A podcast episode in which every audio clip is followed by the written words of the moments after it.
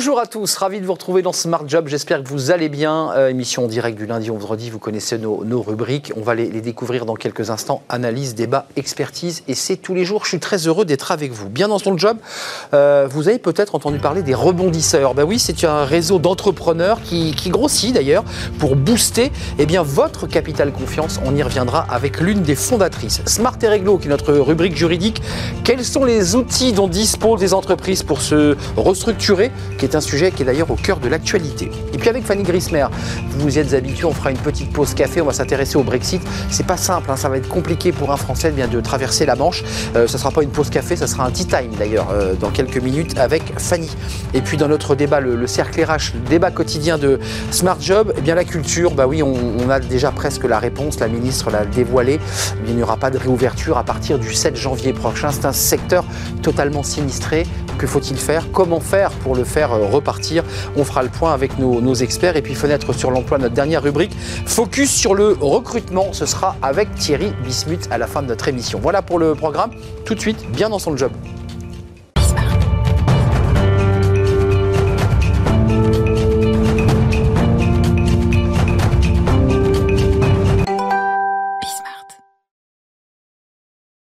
Bien dans son job. Euh, oui, pas toujours d'ailleurs. Euh, Isabelle Saladin, bonjour. Bonjour. Vous êtes la présidente cofondatrice, vous êtes quatre cofondateurs euh, des rebondisseurs français. Alors rebondisseur, c'est un mot étrange, vous allez tous nous expliquer. Vous êtes vous-même chef d'entreprise, vous êtes parfois copilote, si je devais vous présenter, vous êtes parfois en copilotage, en double manette avec des entrepreneurs que vous accompagnez pour bah, se relever. je disais bien dans son job, pas toujours, parce que les rebondisseurs, c'est un énorme réseau qui est en train de grossir, d'ailleurs plus de 900 entreprises. C'est quoi les rebondisseurs? C'est pour euh, remettre en selle des gens qui ont chuté comme un bébé qu'on remettrait comme ça sur ses pieds? C'est oui, il peut y avoir ça. En fait, les rebondisseurs français, c'est une association qu'on a créée il y a deux ans et demi seulement, euh, partie d'un constat très simple de notre vie d'entrepreneur. moi-même, c'est ma troisième entreprise, la même chose pour mes acolytes. On s'est vite rendu compte en voyageant un peu à travers le monde que chez nous, alors qu'on est très chauvin, l'échec, ou en tout cas quand on n'y arrive pas, quand on est entrepreneur, quand on doit faire un pivot de modèle économique, quand ça marche pas, quand on doit recommencer, était très très mal vu.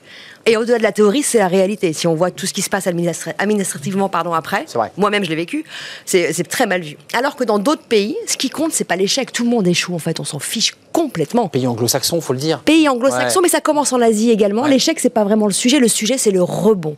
Et le rebond est valorisé. C'est quoi un rebond? Entre l'échec et la réussite. Bah, une, fois que le projet n'a pas fonctionné comme on voulait, quel que soit le projet, qu'on ait dû pivoter, arrêter, fermer, recommencer, qu'importe, qu'est-ce qu'on en tire comme leçon et comment on va servir de ça pour aller plus loin et recommencer très vite? Et ça, ça a une valeur économique sans nom et on l'a constaté. Et on avait un peu marre de voir que dans notre propre pays qu'on aime tant, c'était pas le cas. Et on s'est dit bon, c'est bien beau de parler, mais qu'est-ce qu'on peut faire concrètement? Excusez-moi, vous avez un regard d'entrepreneur, de chef d'entreprise. Qu'est-ce qui fonctionne pas chez nous? C'est l'administration. On le voit sur la vaccination et on critique déjà l'administration de la santé qui est lourde, avec des protocoles de 58 pages qu'on fait signer. Est-ce que ça vous le ressentez comme entrepreneur cette situation-là? Alors la partie, la partie administrative est certaine. Elle est lourde. Elle, est, plus que lourde. Elle est même incompréhensible pour beaucoup. Et là, si je prends ma casquette de chef d'entreprise, la dernière fois que j'ai lu un appel et j'ai dû passer beaucoup, beaucoup d'heures pour comprendre ce qu'il voulait. Oui, c'est ça, il faut. Et je me suis dit, je vais être un peu, un peu bête. Je, je, pour quelque chose de très, très simple, euh, au final. Oui, mais il n'y a pas que ça. C'est très culturel chez nous. Peut-être avec la création, alors je ne sais pas, je ne vais pas faire d'anthropologie, mais peut-être avec la création de tout ce qu'on appelle l'élite, qui est un mot assez particulier aussi chez nous, ce qui veut dire l'élu quand même, donc ça c'est un peu particulier en latin. on parle beaucoup en France. Qui vient peut-être de Napoléon. Peut-être que ça avait, ça avait un intérêt à une époque, je, je ne sais pas, j'y étais pas. Aujourd'hui, on n'est plus dans le même monde, on est dans un monde ouvert, dans un monde où on a besoin de rebondir, d'apprendre de l'expérience, d'aller de l'avant. C'est crucial. Et quand on a créé cette association, on voulait en premier délier la parole des chefs d'entreprise. Parce qu'à force de mettre des gens dans des cases, on n'ose plus dire Oh, j'ai peut-être un petit souci qui arrive, ou je ne sais pas comment gérer. une sorte de Alors que c'est la vie. Il n'y a aucun chef d'entreprise qui. La vie n'est pas un long fleuve tranquille pour un chef d'entreprise. Et on s'est dit On va commencer par ça, en mettant nous-mêmes nos histoires en avant, il faut bien commencer. Et là, très vite, on a vu un nombre d'entrepreneurs de toute taille, indépendants, rejoindre, la fermeture rejoindre le réseau et parler entre pairs, PAIRS, quelle que soit la taille de l'entreprise. Quelqu'un peut m'aider et on a vu une solidarité. Donc on a créé ce site web, après évidemment des événements, bientôt des annonces aussi bien de jobs pour rebondir que les annonces de cofondateurs, que les annonces business. Et tout ça au sein de l'association, en fait, pour valoriser le rebond et montrer concrètement, avec des résultats concrets à terme, que le rebond est une valeur économique cruciale. Deux, questions. Je, suis entrepreneur, je, vais sur les rebondisseurs, je vais sur votre site, il y a des témoignages, j'ai envie de m'inscrire, j'ai envie d'y être. Euh, comment je fais et qu'est-ce que ça m'apporte? Alors, comment vous faites? On va être très honnête, il y a une petite cotisation de 10 euros par an. Mmh, ça va euh, Bon, ça va. Ben ça va. Oui, mais c'est pour, rembourser les frais techniques. Voilà, tout simplement. C'est normal. C'est la base, c'est 10 euros par an. Sauf si vous voulez que votre entreprise entière et vos salariés, on a aussi des partenaires dont l'entreprise entière, donc là c'est un petit peu plus cher pour vraiment inculquer la, la culture du rebond au sein même de l'entreprise un peu plus grosse. je paye ma cotisation. Vous payez votre cotisation et là vous avez accès donc euh, à la partie internet, c'est une chose avec derrière toute une communauté voilà, qui échange. Donc là, des contacts directs, une communauté qui échange. Vous avez accès à des outils. Par exemple, on a la chance d'avoir un partenariat d'avocats gratuit pour les premières questions, c'est quand même utile, on le sait bien. Donc, en hmm. fait, on met en place des outils dont nous, on aurait bien besoin et on a besoin. Pareil pour les services comptabilité, pareil pour du coaching, etc. Vraiment des services dont on peut, avec des grosses négociations. La même chose avec notre partenaire Harmonie Mutuelle sur des mutuelles vraiment à prix cassé, ce qu'il ne faut pas oublier de se protéger soi, hmm, quoi qu'il arrive, dans les situations délicates, et on l'oublie souvent. Et des annonces de mise en relation rapide pour bah, rebondir, c'est du business, en entrepreneur faut pas se mentir. Mais Isabelle, concrètement, un, exemple concret de rebond, euh, pour qu'on le comprenne bien ce rebond, parce que c'est vrai que nous, le rebond, on pense au basketball, pour, pour ceux qui aiment le sport, c'est voilà, c'est rebond, c'est un mot sportif. Mais c'est quoi un rebond pour un chef d'entreprise? Un rebond pour un chef d'entreprise, alors je vais vous donner un exemple tout, tout simple du, de l'association des rebondisseurs français qu'on a constaté. C'était un, chef d'entreprise d'une TPE, euh, il y a quatre salariés avec lui, euh, d'un secteur d'activité qui était plutôt dans le service qui a connu, euh, bah, euh, avec, avec ce qu'on a vu comme année 2020, une petite difficulté, donc qui était proche du dépôt de bilan. Euh, qui a parlé avec l'association qui n'était pas entré dans la procédure du redressement judiciaire. Il a, appelé l'association juste avant. Juste avant. Juste avant. Faites-le juste avant. Hein. Il a euh, donc il a appelé, il était, il a envoyé son message dans la communauté, ça a fonctionné. Et en fait, ce qui était assez assez génial même pour nous à voir en fait, c'est que là, il a eu 15 retours d'entrepreneurs de, partout en France. Il n'aurait jamais pu les rencontrer. Donc il pose son problème et tout d'un coup, voilà, ça se met en réseau. Ils ont ils ont discuté et en fait, ce qui s'est passé, c'est qu'il s'est mis en association avec un autre entrepreneur d'une région totalement opposée de la France et il n'a pas déposé le bilan, ils ont créé une offre commune. Incroyable incroyable. Sur un produit équivalent, enfin sur une offre complémentaire, et donc ils arrivent à implémenter, comme on dit. Ils, sont dedans, donc là on le voit, et nous après ça nous regarde pas, on va pas rentrer dans leur, leur vie, c'est leur vie. Mais c'était incroyable de voir cette solidarité. Et donc ça c'est un rebond parce que cette personne au, bord du gouffre, elle, relance la machine. Elle s'est dit, ok, je, je vais parler, je vais le dire, j'ai un problème, je vais le dire. Comment je rebondis à partir de ce problème pour quelque chose de positif? Mm. Déjà, j'ai parlé, j'ai échangé avec mes pères sans tabou, parce qu'il n'y a pas de tabou à avoir. Et la vie a fait que justement, ce n'était pas le seul. Ah bah tiens, comment ensemble on peut remonter et on peut rebondir C'est ce qu'ils ont fait. Euh, avant de nous quitter, Isabelle, chez les rebondisseurs, sans faire typologie, j'imagine que vous n'êtes pas, vous êtes pas de la sociologie, mais c'est quoi les grandes typologies des, galères des chefs d'entreprise? C'est-à-dire de, ceux qui posent le masque C'est un problème de compta, c'est un problème de stratégie, c'est un problème, je dirais, de charisme personnel? C'est quoi le problème? Si, on les, euh, si, on les, euh, si on écoute tous, ils vont dire un problème de chiffre d'affaires, bien évidemment. Ça, c'est la base. Et surtout, mon chiffre a baissé, d'accord. Exactement.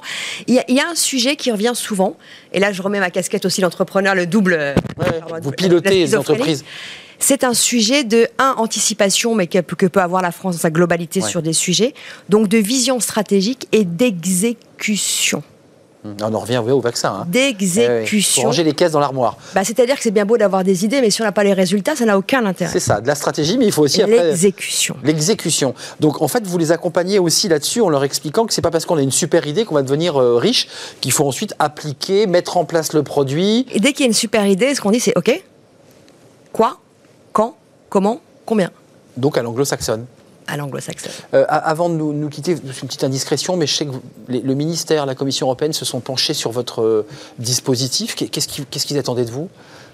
Un regard, je pense, sur euh, la vision, des, en tout cas le, poumon, sans sentir un peu comment aller, comment aller les entrepreneurs. Le rebond, ça veut dire quoi concrètement?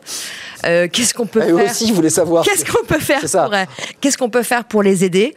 Euh, Est-ce qu'administrativement parlant, il y a des choses ou des règles à mettre en plus ou en moins En moins, ça aurait été bien, mais là, c'était pas forcément le sujet. voilà, toutes ces parties-là, en fait. Prendre le poumon et voir, voir comment ça se passait. Et, et vous, dans, dans l'équilibre de votre votre vie professionnelle? Comment vous organisez tout ça? Parce que ça prend un temps fou. Là, j'ai vu qu'il y avait de plus en plus d'entreprises qui, vous rejoignaient, donc il faut les accueillir, il faut les prendre en main, il faut un peu les guider. Enfin, tout ça, c'est un boulot de dingue. C'est un boulot, effectivement, ça en fait deux, c'est pas faux. Ouais, c'est ça. Le, début à quatre, on va pas se mentir, c'était euh, le soir et le week-end d'une façon intensive, donc il fallait se mettre d'accord avec tout le monde, euh, chez tout le monde à la maison partout. Mm. Euh, et on a eu la chance d'avoir un partenaire financier qui nous a soutenus pour pouvoir accueillir parmi nous une déléguée générale. Maintenant, depuis mars dernier, donc pas de bol, elle est arrivée avec le Covid, donc du coup, ça a beaucoup d'activités très vite. Tour de contrôle qui organise. exactement, et c'est incroyable les rebondisseurs français. Allez sur leur site, c'est 10 euros, donc c'est une cotisation évidemment modique euh, pour euh, bah, vous exprimer, parler, euh, vider votre sac trouver et des solutions, trouver des solutions concrètes pour sauver votre boîte, parce que c'est de ça dont il est question. Merci Isabelle Saladin, vous en êtes la présidente et l'une des quatre cofondatrices. C'est un plaisir de vous accueillir. La suite, c'est Smart et Réglo. Alors on va faire un peu de droit. D'ailleurs, les avocats, bah, vous en avez dans votre réseau des avocats, parce que les chefs d'entreprise, ils ont besoin de savoir ce qu'ils doivent faire. Ils ont des questions juridiques. On en parle tout de suite avec justement une avocate spécialiste en droit du travail. C'est Smart et Réglo, c'est tout de suite. Smart et Réglo avec Maître de Gaudusson. Bonjour. Comment allez-vous? Très bien, et vous? Alors là, c'est un sujet euh, vraiment très très intéressant, spécialiste en droit du travail, en droit social. Euh, c'est vraiment un, sujet de, fond dans le sens où on va parler. Alors là, c'est très technique, on va ranger ça dans les armoires. On va essayer de le rendre vivant quand même un peu. Il faut le rendre vivant, mais c'est euh, mettre les outils de restructuration. Euh, alors, vous avez choisi de les ranger en deux catégories. Donnez-nous déjà les deux catégories pour ceux qui nous regardent, chefs d'entreprise. L'idée, euh, c'est de permettre aux chefs d'entreprise de ne pas faire euh, l'erreur de foncer dans une catégorie qui peut être impactante en termes d'image et en termes de social et qui peut avoir un impact négatif sur la motivation des salariés. Donc, on va faire deux sous-catégories, enfin deux catégories. La première, c'est la catégorie un peu light qui n'entraîne pas de plan de licenciement. D'accord. Et la deuxième catégorie qui intervient dans des situations un peu plus obérées, euh, où, là, euh, où là on est obligé de passer par des plans de licenciement. Les fameux PSE dont on va parler à la fin de notre discussion. Il y a quand même des situations où on peut sauver sans faire de plans sociaux. Oui. La première, c'est l'activité partielle de longue durée, l'APLD. Qu'est-ce que c'est? Alors, c'est euh, finalement la suite de l'activité partielle, ce dispositif qui a été mis en place par les gouvernements pendant la crise du Covid, qui, qui continue aujourd'hui. C'est très récent, il hein, faut le rappeler, hein, l'APLD. Hein. et qui permet aux entreprises d'avoir une aide de l'État en réduisant la durée du travail euh, des salariés, euh, tout en maintenant un certain niveau de rémunération euh, et pour faire face à finalement une réduction d'activité de la société. Donc ça n'entraîne pas de rupture du contrat de travail. Les salariés, dans la plupart du temps, continuent à percevoir environ 80% de leur rémunération, voire plus. Mmh. les entreprises ont une aide de l'État.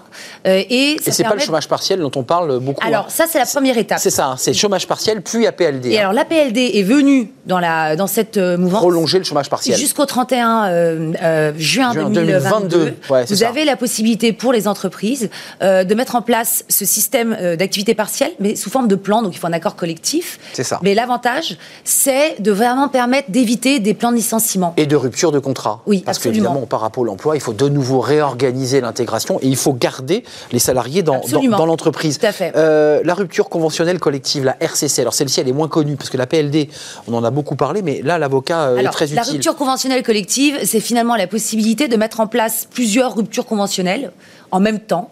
Alors ça, ça entraîne quand même euh, des départs c'est plus dur déjà. voilà. Mm. Euh, et donc, euh, c'est quand même un système qui nécessite un accord collectif euh, et donc l'aide et la négociation avec les partenaires sociaux. Donc, c'est quand même un. À chaque fois d'ailleurs, hein, il faut, il faut qu'il y ait un accord. Hein. accord. Dans tous les dispositifs qu'on va évoquer, il faut un accord collectif, donc une négociation avec les partenaires sociaux. ça marche comment l'emboîtement de tous ces, ces plans là dans, le cadre Alors, justement, de la le, le, deuxième. c'est assez technique ça quand même. Très technique, justement. Alors, ce qu'il faut proposer aux chefs d'entreprise, si on reste dans les dans les dispositifs sans rupture du contrat de travail, c'est par exemple l'accord de performance économique, qui permet... Il marche celui-là, excusez-moi, je fais une parenthèse, parce que certains ont dit qu'il n'était pas plébiscité. il n'est pas plébiscité. On est d'accord. Euh, c'est très dommage, parce qu'il s'inscrit vraiment dans la longueur et dans un système social et économique mm, mm. Euh, qui est flexible.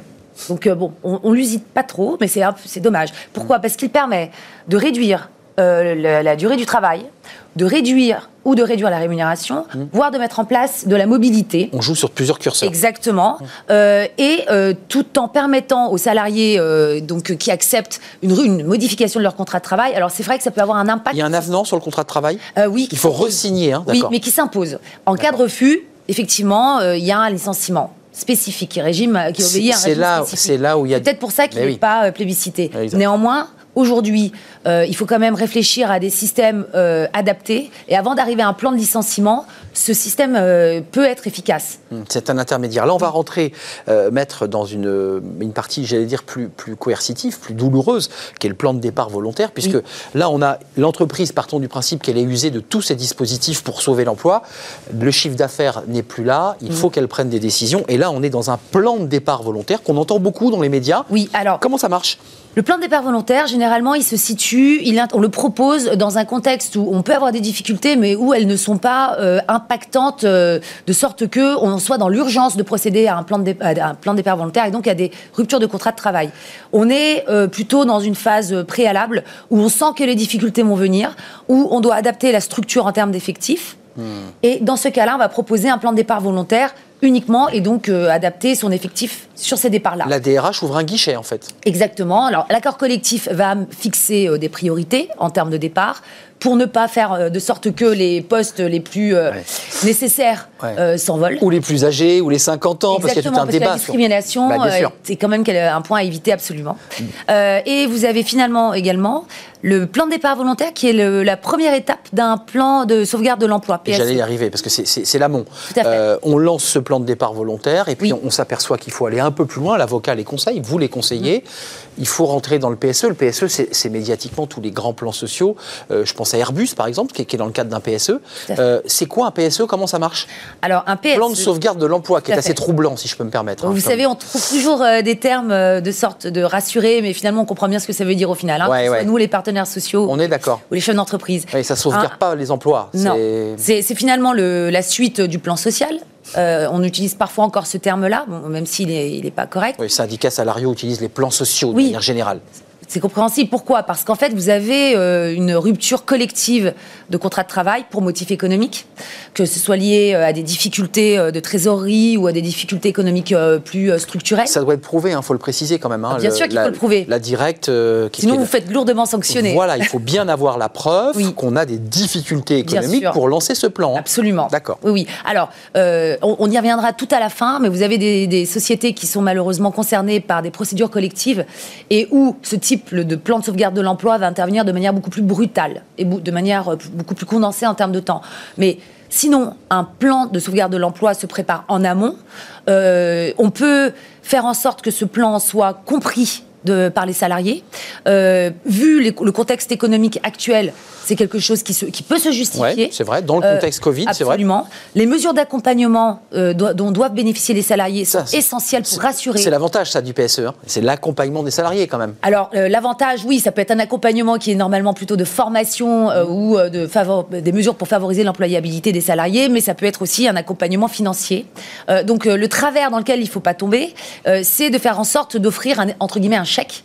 Et hop, partez. Et là, vous faites retoquer par la directe hmm. et par le juge. Il faut à la fois une indemnisation, mais aussi de l'aide à la formation, on est d'accord Absolument. Euh, c'est un tout. Donc, euh, un plan de sauvegarde de l'emploi, euh, c'est un dispositif complexe, mais complet, qui se négocie avec les partenaires sociaux et avec la directe, auprès de qui on doit présenter ce type de dispositif, et qui vise quand même à rassurer. Parce qu'il y restera des salariés des, salariés dont euh, la charge de travail va peut-être augmenter du fait de départ, du départ des. Euh, exact. Donc euh, c'est un dispositif qui vise à rassurer, à faire en sorte que les salariés ne soient pas impactés non plus psychologiquement, parce que cet aspect-là est, est examiné avec attention par les juges et par la directe. Euh, un dernier mot, parce que vous avez vu le compteur qui défile, euh, euh, c'est d'une richesse ce sujet, parce que chacun des éléments que vous avez cités mérite d'ailleurs à, eux seuls une, chronique, et vous reviendrez peut-être pour nous faire des éclairages plus précis. Avec plaisir. on n'a pas évoqué, je crois, l'accord de performance collective, on l'a survolé, et puis il y a aussi le départ en retraite, tout simplement, qui est une autre manière de... Oui, dans les grands groupes, effectivement, soit on embauche plus de jeunes, soit on favorise hmm. les départs en retraite. Les départs en retraite, et on, vous reviendrez nous en parler, parce que c'est terminé, mais il y a aussi le débat, évidemment, du départ des plus de 55 ans, euh, où on s'organise pour euh, voilà, proposer un départ euh, et les accompagner, ce qui fait que bah, les seniors se retrouvent souvent au chômage. Maître de Gauduchon, merci d'être venu sur le plateau, spécialiste en droit social, droit du travail. C'était d'une richesse totale et je pense que c'est un éclairage très nécessaire d'ailleurs sur chacun des, thèmes. On se revoit bientôt sur le, plateau. Tout de suite, on, fait une pause café et c'est la pause café avec Fanny Griesmer, évidemment. D'ailleurs, c'est plutôt un tea time aujourd'hui.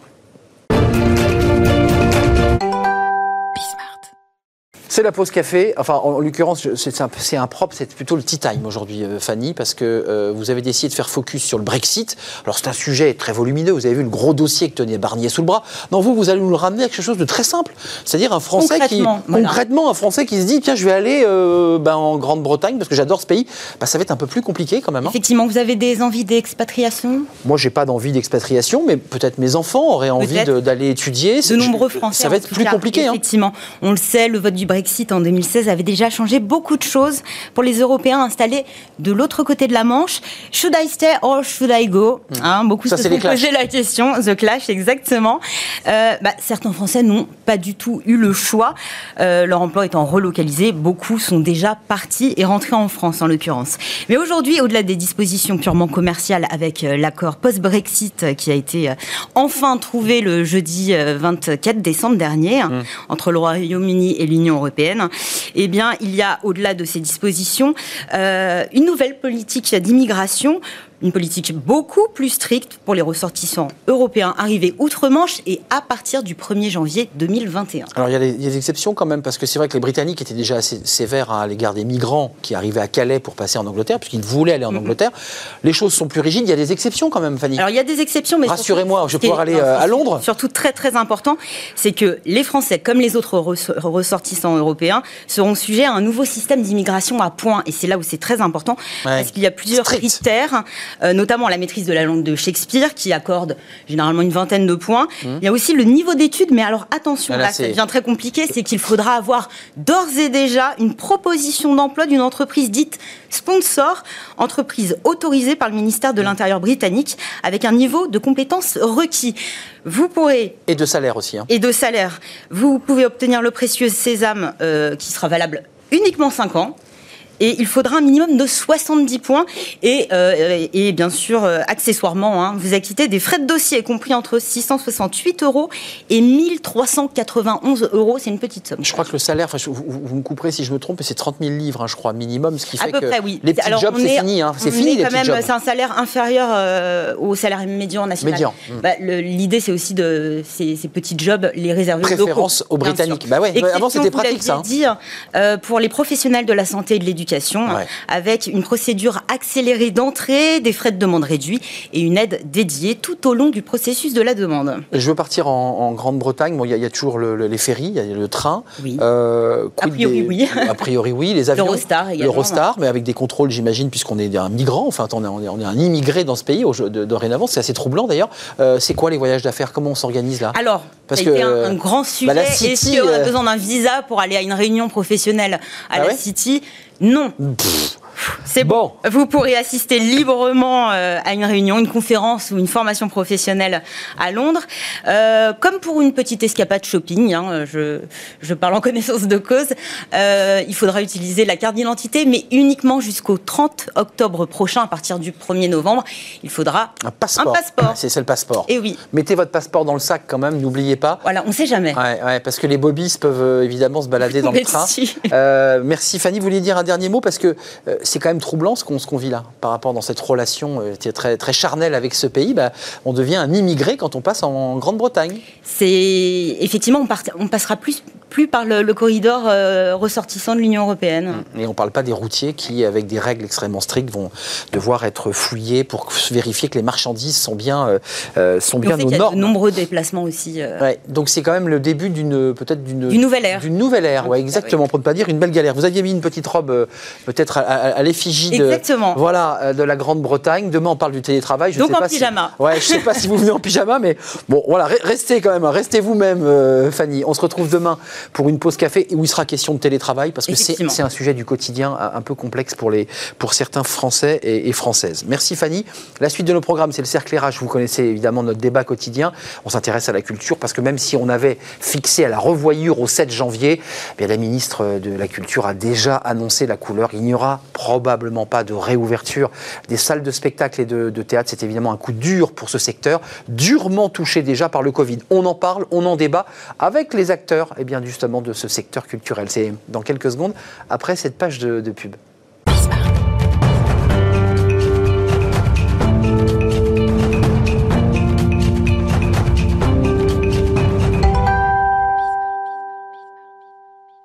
Le cercle j'ai le sourire évidemment pour parler de ce sujet, alors que ça ne donne pas le sourire évidemment, euh, le secteur culturel impacté, lourdement impacté. On avait décidé, de bien, comme on dit à la revoyure, c'est un peu le mot à la mode, de se revoir, de réinviter des, invités, des spécialistes pour en reparler presque six mois plus tard. Euh, la situation a peu évolué.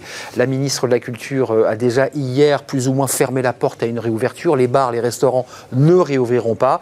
Et le 7 janvier, ce sera donc jeudi, il y aura une conférence de presse, mais sans surprise, ces salles de spectacle n'ouvriront pas. Jusqu'où allons-nous aller euh, Comment faire pour redonner un nouveau souffle à la culture? Il y a des artistes, il y a des intermittents du spectacle, il y a des techniciens, il y a des directeurs de salles qui avaient lancé pour certains des grands spectacles, d'autres des chanteurs, euh, et qui vont se retrouver dans une situation économique pour le moins délicate. Est-ce que la culture va guérir du coronavirus? Parce que c'est la question qu'on se pose aujourd'hui. Avec nous, Laure Kaltenbach, merci d'être avec nous. Vous étiez déjà là, à une autre place d'ailleurs la fois dernière, fondatrice et présidente de Creative Tech. Alors, on va parler culture parce que vous êtes à l'origine, vous avez travaillé au Forum d'Avignon, euh, au théâtre, mais là vous êtes dans une réflexion plus globale pour associer les acteurs, euh, se, faire se parler les acteurs. Vous dites même faire se parler euh, les acteurs de l'entreprise avec la culture, parce que tout le monde se regarde un peu en chien de faïence. On va en parler avec vous dans, quelques instants. Et puis Laurent Bentata, vous étiez déjà là il y a six mois. Je vous présente d'ailleurs mes, mes voeux, mes voeux de bonheur et de prospérité, parce que évidemment, voilà, la prospérité. Et, nous aussi pour vous. Ben, évidemment, évidemment, et pour Bismart aussi, parce que c'est une chaîne qui, vient de, de démarrer Laurent Bentata, directeur général de Stage Entertainment France, qui est le directeur du théâtre Mogador. Vous étiez venu pousser votre coup de gueule en invitant d'ailleurs à l'époque le gouvernement à, faire un petit déjeuner ou à déjeuner au théâtre pour leur dire il n'y a rien à craindre. Vous aviez le roi lion dans les tuyaux, comme on dit. Bon, ce roi lion, euh, à quel moment vous, imaginez, vous rêvez le voir arriver sur la scène de Mogador? Septembre 21. Il est prévu pour septembre 21. Il est prévu septembre 21. Tout à fait. Vous ne vous faites aucune illusion aujourd'hui, Laurent Bentata. Je précise que vous êtes aussi euh, le vice-président du syndicat du National des théâtres privés, donc vous représentez la profession des théâtres privés, euh, vous vous faites aucune illusion sur la réouverture ou une annonce de réouverture jeudi non, malheureusement non. Je pense que c'est clair. C'est clair, même si ça n'a pas été annoncé. Euh, on attend la date du 7, mais juste pour la formalité. Mais on manque cruellement de perspectives. Donc aujourd'hui, on est prêt à tout entendre, mais donnez-nous des perspectives, qu'on puisse travailler des perspectives, vous vous les donnez vous-même. C'est septembre 2021 avec l'hypothèse qu'on nous dise Ah, mais il y a un rebond cet été, on repousse encore. Mais ça devient fou. Exactement. Alors, nous, on est sur ce modèle parce qu'on a un modèle qui, est, qui demande encore plus d'anticipation et, euh, avec le Roi Lion, avec 150 personnes. Mais certains théâtres, j'espère, pourront ouvrir plus tôt. Euh, des théâtres qui ont, des plus petites structures ou des, spectacles plus légers. Donc, euh, est-ce que c'est février? Est-ce que c'est mars? Mais à un moment donné, on ne peut pas lancer un spectacle et décider 15 jours avant surtout pour un spectacle de type Le Roi Lion, Exactement. qui est une énorme ingénierie de, danseurs, de spectacles, de décors.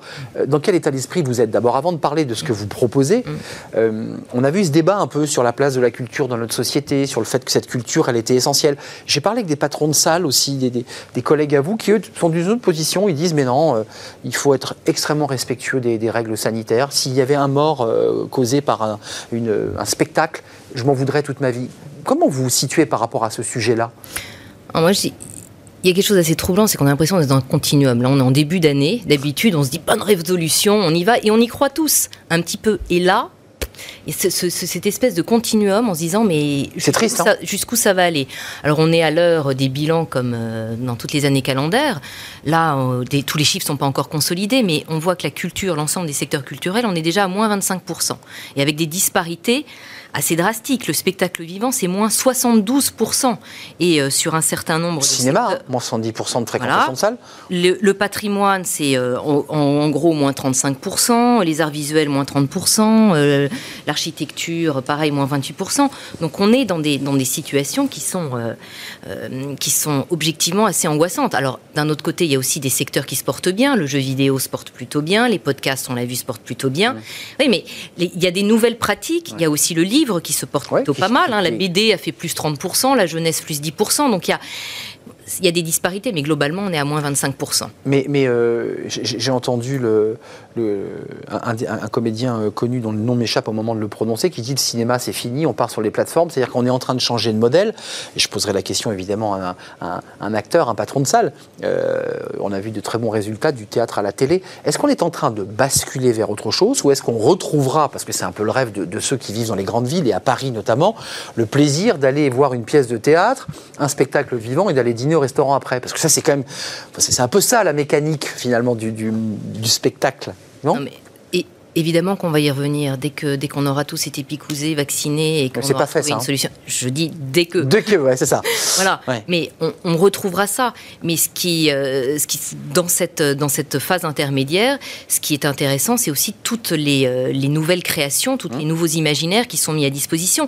Et ça, objectivement, il y en a. On le voit, une émergence de nouvelles pratiques et pas uniquement euh, des podcasts qui augmentent de manière de manière drastique. Il y a des il y a des nouveaux imaginaires qui ont été mis qui ont été mis en place moi, je pense au Centre Pompidou qui a sorti il y a quelques semaines Prisme 7. C'est très intéressant de voir euh, ce jeu vidéo pour découvrir autrement l'art moderne. C'est quelque chose qu'aurait pas été euh, présenté euh, autrement. Je pense à un podcast euh, qui s'appelle Ferme les yeux et regarde, qui, invite en gros l'auditeur à, vivre dans un tableau et puis à, lui poser des questions autrement. Donc on crée d'autres imaginaires, il y, a, des nouvelles formes de création, parce qu'il y a une chose qui est sûre, c'est que les artistes s'arrêteront jamais de créer. Ça, c'est ça, c'est une ils ont quelque chose qui. Ils ont le mort aux dents là, hein, et certains veulent. Ils ont le mort aux dents, mais dans certaines pratiques, il y a des choses absolument incroyables qui sont en train de se passer dans le domaine du son, dans le domaine de, des arts visuels. Ils continuent dans, l'écrit. Enfin, ça, ne s'arrête pas. La, production créative oui, De toute façon, c'est un jet continu. C'est voilà, c'est l'eau qui circule, c'est le sang qui circule dans le corps. C'est la même chose. Euh, je pensais à, Mathieu Kassovitz pour, pour le comédien euh, et réalisateur qui évoquait le cinéma. Je pense à Guillaume de Tonquédec qui, à chaque interview qu'il a donnée pour faire les promos de ses films ou de ses séries, a expliqué. J'imagine que ça a fait écho.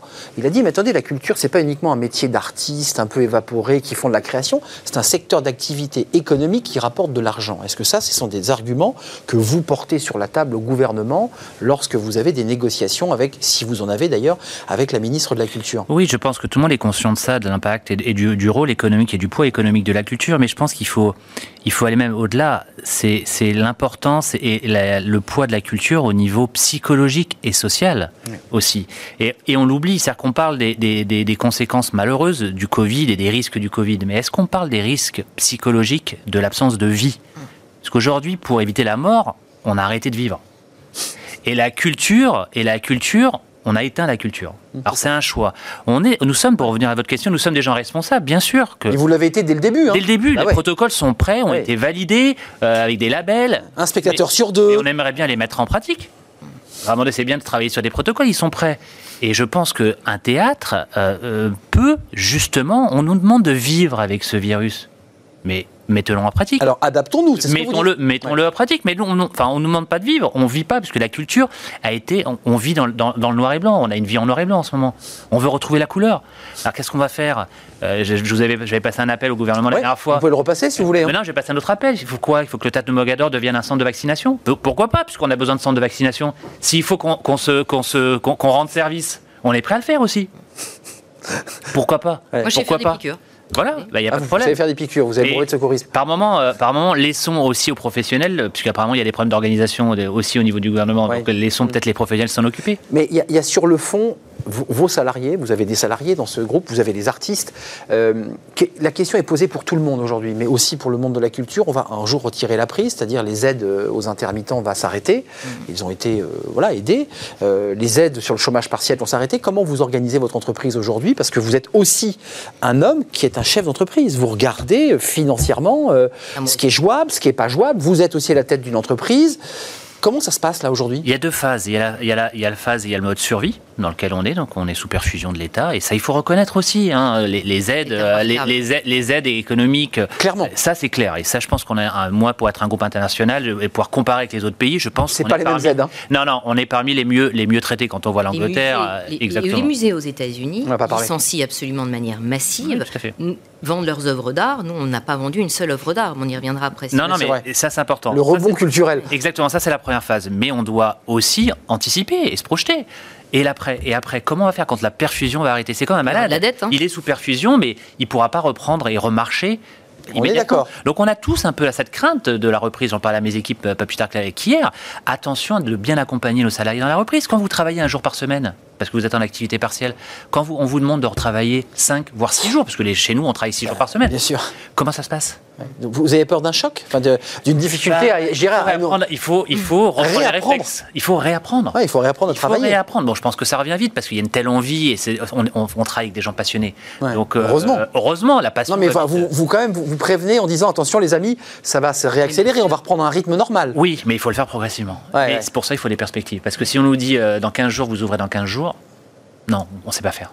Non, c'est pas possible. C'est-à-dire que c'est si le gouvernement change de pied et dit c'est pas le 7, mais c'est euh, le Mais 29 ils le- Ils janvier, ne font pas comme ça. ils peuvent Non, pas. Ils je- le font je- pas comme ça. Quelles sont les informations dont vous disposez, vous, parce que vous êtes en contact avec des acteurs, euh, euh, des acteurs du secteur évidemment, euh, c'est quoi la meilleure solution là? On va vers quoi? Parce que Je pense que ça dépend vraiment des secteurs. Tout à l'heure, vous, évo- vous évoquiez la question du poids économique. Je pense que, comme vous le savez, au Forum d'Avignon, on a milité pour euh, montrer à que, qui n'a pas, euh, qui a tiré le rideau, hein Ouais. Mais on a, on, a, mais on a milité pour euh, faire en sorte de montrer que la culture était évidemment quelque chose d'absolument essentiel et vital et un secteur économique très important. Mais c'est vrai qu'aujourd'hui, il y a à peu près 80 000 entreprises, il y a 635 000 salariés.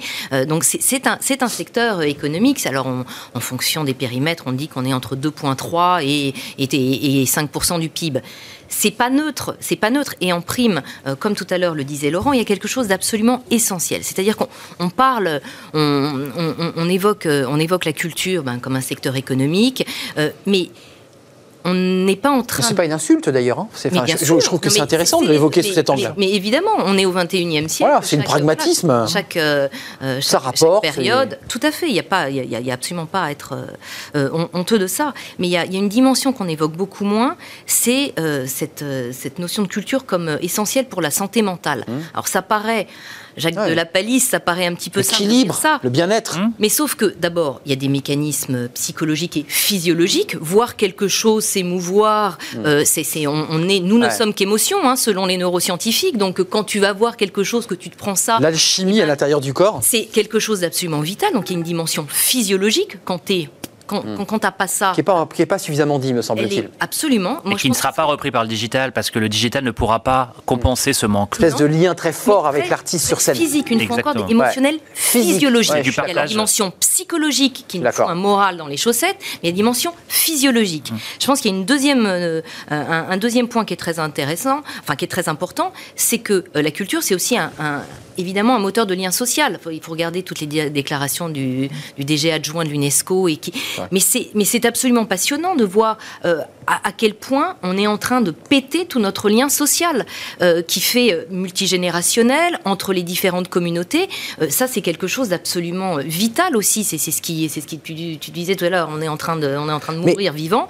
Et puis un troisième point, pardon, qui me paraît aussi qui n'est pas du tout évoqué, c'est sur la question des droits culturels. C'est un, c'est un droit Ah, essentiel. Cette question va, va se poser là. Si tu reprends l'historique, on, on va reprendre que, que récemment, hein, la, la déclaration, enfin euh, 1948, euh, Oui. les droits de l'homme, René Cassin, il y avait toute une partie euh, sur les droits culturels. Exact. Ça a été le PIDESC, le pacte international sur les droits économiques et sociaux et culturels, c'est 66, mis en œuvre en 76, et ça stipule dans l'article 15 très précisément que c'est un droit. Mais sauf que c'est un droit, enfin les droits culturels, c'est des droits particuliers, c'est des droits qui libèrent, c'est des droits qui émancipent, Mais- alors qu'on est dans une limitation là. La, la ministre, elle souhaite, dit-elle, hein, je la cite, hein, c'était, c'était hier, euh, avant qu'elle annonce officiellement, ça vient faire écho, elle veut réconcilier le monde de la culture et les scientifiques et que ces deux mondes se parlent, ça c'est la première chose. On se dit, tiens, tiens, euh, il y a peut-être donc des tensions en ce moment. Euh, et elle réexplique derrière qu'il il faut stopper le stop and go qui avait été dénoncé par les patrons de salle en disant on s'arrête, on réouvre, on n'a pas le temps de répéter, que à peine les répétitions terminées, on referme. Qu'est-ce que vous proposez chez vous, de votre côté, de manière à trouver une solution pérenne au maintien de l'activité culturelle dans les salles, dans les cinémas, dans les musées, puisque visiblement, euh, vous le confirmiez tout à l'heure, c'est les musées qui, seraient probablement les premiers à réouvrir euh, avec un calendrier glissant. Quelles sont vos propositions de votre côté pour éviter l'arrêt, la réouverture, l'arrêt, la réouverture? Je pense qu'il faut se fixer par rapport au, seul remède aujourd'hui euh, présent qu'on a, qu'on a identifié, c'est le vaccin. Donc il faut. euh, non, mais c'est le- seul remède aujourd'hui. Donc euh, il faut se, se- se fixer par rapport à ce calendrier. C'est votre planche de salut, le vaccin. Bah, on n'a pas le choix. Tous. tous, je pense que. Donc, à partir du moment où il y a un calendrier, en espérant qu'il soit, même si le démarrage est un peu poussif, que, que, Oui. qu'il soit, qu'il soit quand même On respecté. va y arriver. Exactement, de se dire, bah, allez, en mars, on espère avoir vacciné euh, 10, 15, 20%. Est-ce que, avec ce 20% de population ou On a 15%, l'immunité collective. est-ce qu'on peut imaginer la ouverture? Ok, ouverture mars. Maintenant, on travaille sur une ouverture mars.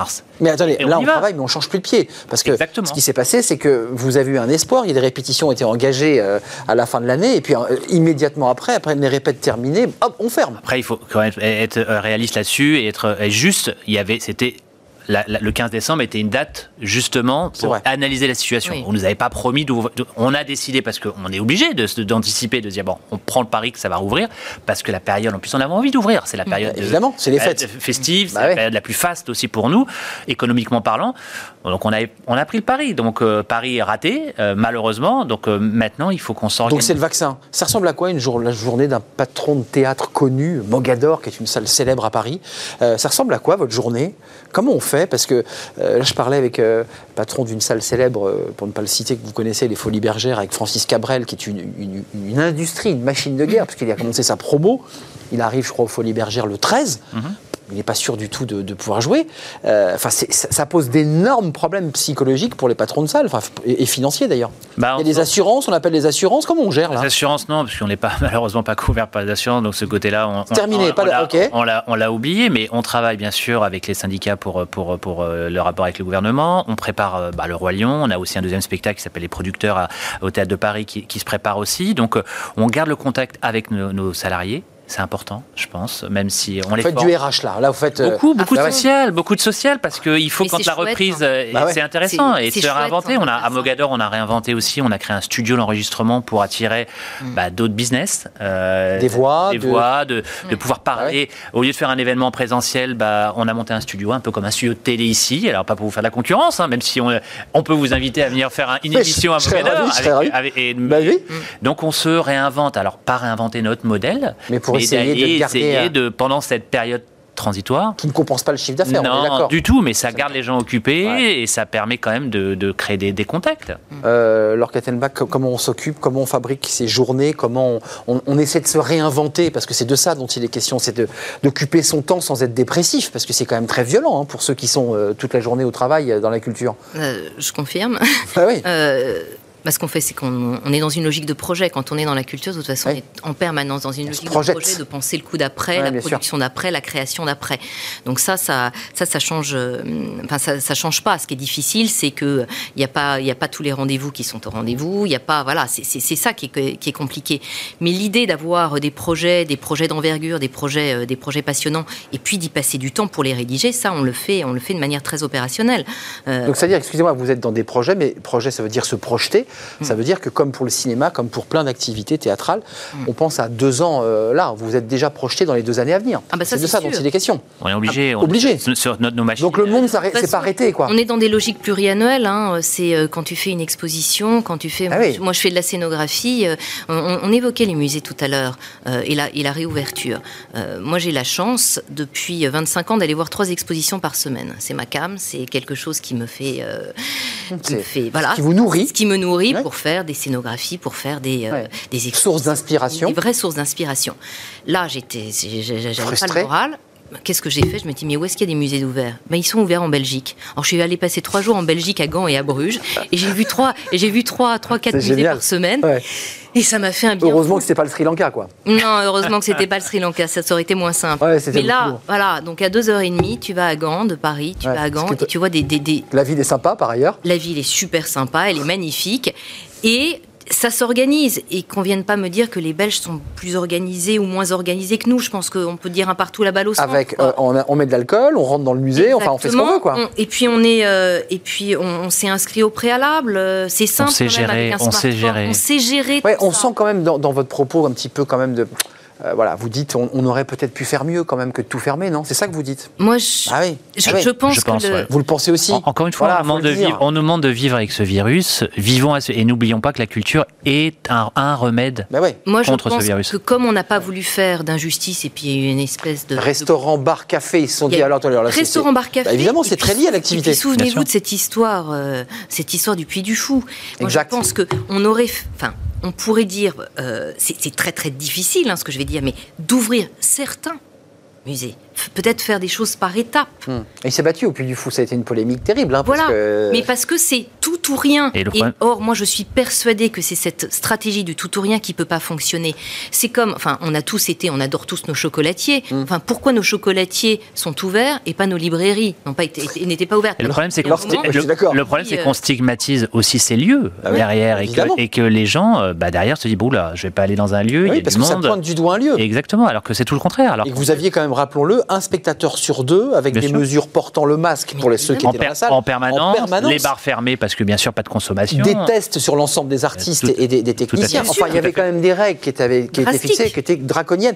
Et on sent quand même au fond de vous l'idée quand même que comparé à d'autres secteurs d'activité, voilà, qui sont la grande distribution pour ne pas les citer, bah, vous avez été un peu les oubliés. Même, Quoi. même si l'idée c'est pas de fermer la grande distribution, euh, encore une fois, On a mais, besoin. mais euh, Bien je sûr. pense qu'on a besoin de tous ces pans et, et ce pan de la culture, encore une fois, psychologiquement, il est vital. Vital. Le Roi Vital. Lion, ce sera, allez, on en prend l'engagement, vous viendrez peut-être nous le présenter, ce. J'espère. Euh, ce sera en septembre 2021. Vous avez vu, on est déjà en septembre 2021. Bah là, vous, vous avez Euh, vu tous les affichages c'est fini. Concert en décembre 2021, C'est fini, euh, ouais. euh, septembre 2021. Je regardais Section d'assaut. Là, on Section d'assaut, C'est c'est est- 2000 qui est- c'est- c'est 2021. 21, exact. Pour revenir sur, ouais, sur ce que disait tout à l'heure Laurent, je pense que c'est très important, c'est sur les.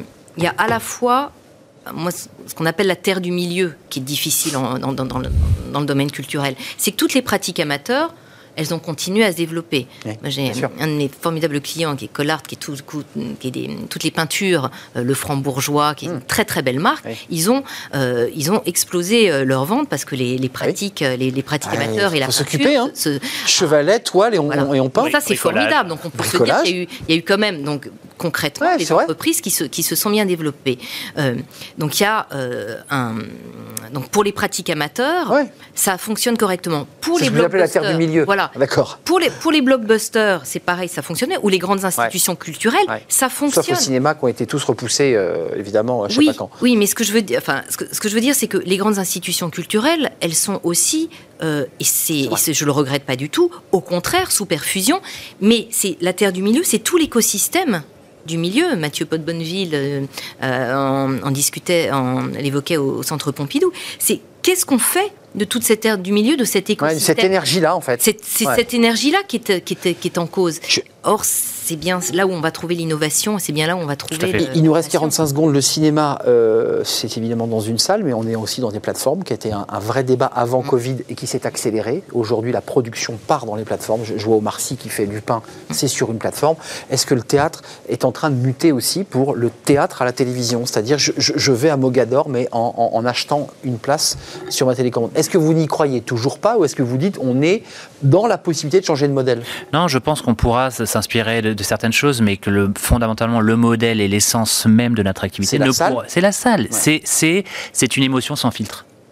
Suis Et, l'écran euh, sera toujours ce filtre-là. Donc, euh, Très bon score du canard à l'orange, faut-il le rappeler, euh, sur France 2, là, il y a quelques mais, semaines. mais très bien, et ça donnera ne envie aux gens d'aller au théâtre. Ah non, mais ça- bien sûr. Je pense qu'une caméra ne pourra pas Mais remplacer le regard. Le ça. regard. Et le postillon qu'on voit parfois arriver sur, euh, sur scène. C'est pour ça qu'il ne faut pas opposer le digital et le physique. C'est simplement, c'est des choses complémentaires, mais ça ne s'oppose pas, ça n'est pas différent. Et moi, si j'ai un appel à faire, je pense qu'il faut effectivement que qu'il y ait un grand plan national qui soit fait pour donner de l'espoir entre faire travailler des artistes et des entreprises et des scientifiques ensemble. Euh, pour travailler sur de l'innovation, pour travailler sur de l'emploi local dans les régions, faire vraiment quelque chose qui nous donne un grand plan national dans le cadre du plan de relance pour qu'on y aille tous ensemble. Je, je ne peux pas citer, c'est- c'est ça, c'est terminé, le Grenelle de la culture. Vous savez, que quand il y a une difficulté, on sort un Grenelle de la Ouais. culture. Pourquoi pas un Grenelle, ou en tout cas pour rassembler tous les acteurs et, et- et élargir d'ailleurs la pensée. Merci Laure Kattenbach, fondatrice et présidente de Creative Tech, qui est une agence d'ingénierie culturelle. Je ne l'avais pas précisé dans le lancement. Et puis merci à Laurent Bentata, Merci à la fois en double casquette, vice-président du syndicat national du théâtre privé, et puis vous êtes à la tête de Mogador, euh, l'arme au pied. Euh, en tout cas, le- je ne sais pas, la, la- la- l'arme peut-être, avec le roi lion. La flamme. La lance La, la lance, c'est ça, chercher le, le, terme, la lance africaine. Le roi lion, ça sera, bah, je vous le souhaite, en 2021. Merci, euh, merci d'être venu sur notre plateau. C'est la fin. Non, c'est pas la fin, c'est fenêtre sur l'emploi. On parle recrutement avec Thierry Bismuth. Bah oui, il vaut mieux un peu structurer son entretien d'embauche. Je parle à des chefs d'entreprise que de poser des questions dans tous les sens. C'est tout de suite. Fenêtre sur l'emploi vous est présenté par Le Bon Coin, le bon partenaire de vos recrutements.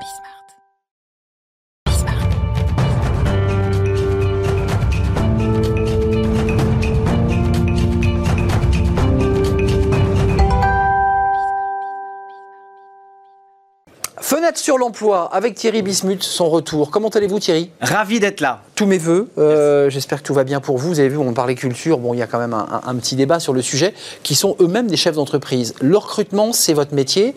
Euh, je dirais, c'est même votre passion.